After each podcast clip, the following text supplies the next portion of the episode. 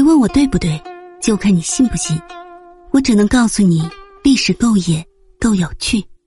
欢迎来听九九八八那些不为人知的野史秘闻。自古帝王多风流，今天为你揭秘慈禧祸宠之路。咸丰二年二月十一日，拉拉氏被封为兰贵人。五月初九日，十八岁的拉拉氏正式入宫，住在长春宫。这长春宫的正殿高悬着乾隆帝的御笔匾额，上书“静修立则”这四个刚劲有力的大字，似在告诫后宫嫔妃要严格遵守祖宗家法行事，谨慎的规范自己的一切言行。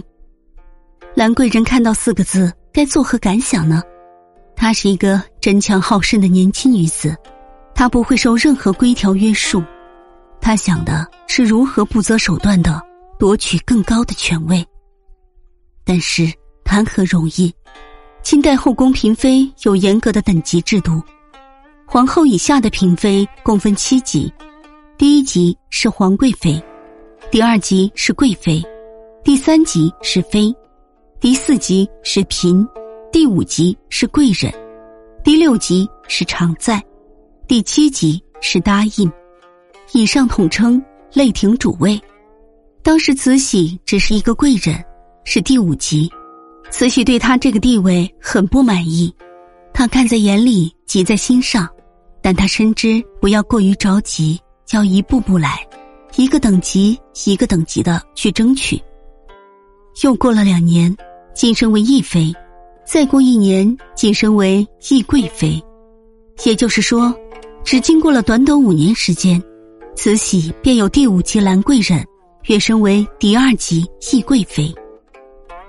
此时的慈禧已经二十二岁，在咸丰帝的眼中，她是越发美丽了。慈禧在众多嫔妃中脱颖而出，固然有天赐的自然机缘，但也不能否认独造的人为因素。从某些程度上讲，这独造的人为因素正是天赐的自然机缘前提。而拉拉氏之所以得到咸丰帝的宠幸，也是有原因的。他天生丽质，无与伦比。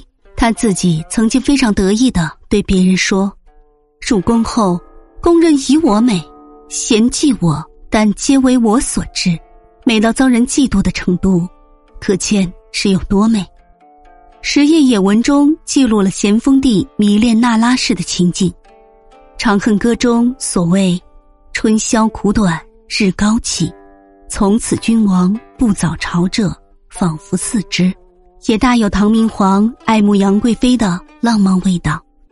第二是他的聪明伶俐、善体人意、智慧不凡、性格机敏善变，这也为拉拉氏妖的专宠提供了不可或缺的契机。《满清外史》记载，少而慧洁。慈禧外记中记道，以己之聪明智慧，随蒙帝宠，与手握生杀大权的皇帝相伴。要想获得宠幸，善于揣摩皇帝的深层思想是必备的能力。那拉氏正是具有这一特殊能力。